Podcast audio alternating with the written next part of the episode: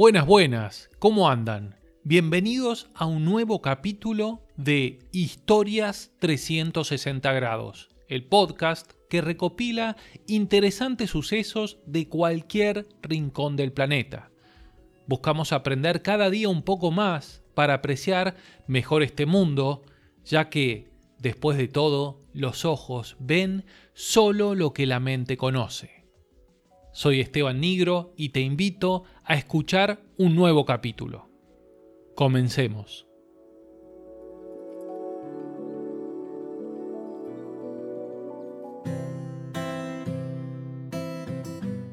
Esta es la historia de los comienzos de un niño nacido en Cataluña a mediados del siglo XIX que acaba diseñando una basílica tan colosal que él mismo sabía jamás la vería terminada.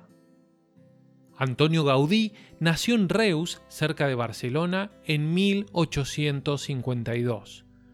Sus primeros años de vida fueron muy sufridos, dado que al poseer reumatismo articular no podía jugar con los demás niños. Debió así pasar muchas horas observando su entorno. Como su padre construía ollas de cobre y alambiques, para el joven Gaudí descubrir cómo esas planchas planas de metal tomaban formas tridimensionales era algo asombroso. También era afín a observar el desarrollo de las hojas en primavera o el acueducto romano de la cercana Tarragona que contando ya con dos mil años aún permanecía en pie. Superado su reumatismo, con 16 años decidió estudiar arquitectura en Barcelona. El entusiasmo de Gaudí por esta disciplina residía en su vocación por modificar algunos estilos arquitectónicos que de solo observarlos a él lo frustraba.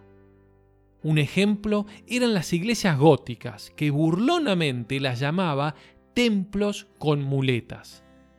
El estilo gótico había logrado durante la Edad Media lo que su antecesor, el románico, apenas había soñado. Mediante el uso de un arco ojival podía alcanzar grandes alturas. Pero claro, esa altura conllevaba colocar unos grandes contrafuertes o arcos arbotantes en el exterior de las iglesias.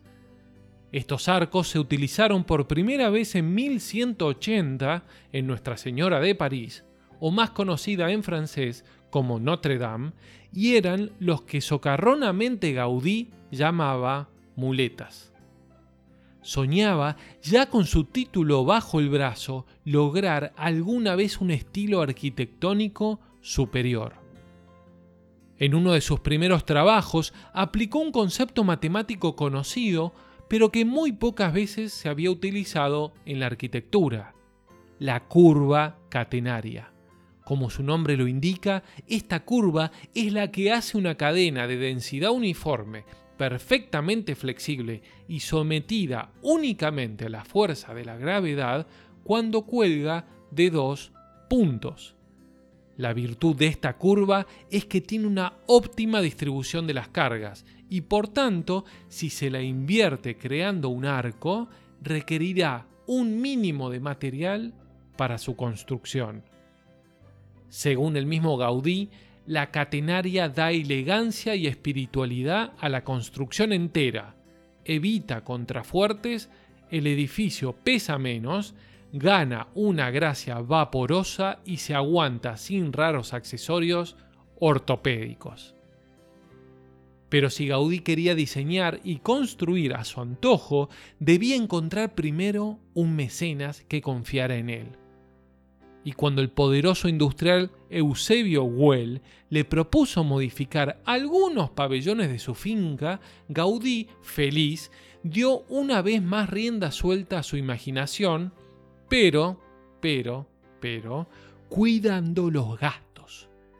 Claro, quería que Eusebio Well lo volviera a contratar. Así, utilizó ladrillo como material básico de construcción y para resolver su decoración le vino a la mente una costumbre que encontró en un libro originaria de Vietnam donde al morir alguien rompen su vajilla y utilizan esos trozos para decorar su tumba. Gaudí tomó esta idea y colocó entre los ladrillos pequeños trozos de cerámica en aquella primera construcción de la finca Well.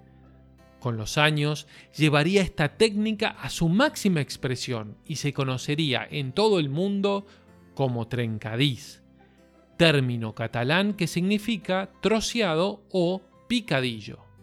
Pero dejamos a un joven Gaudí por hoy, cuando recién comenzaba su carrera y poco a poco toda Cataluña hablaba de él.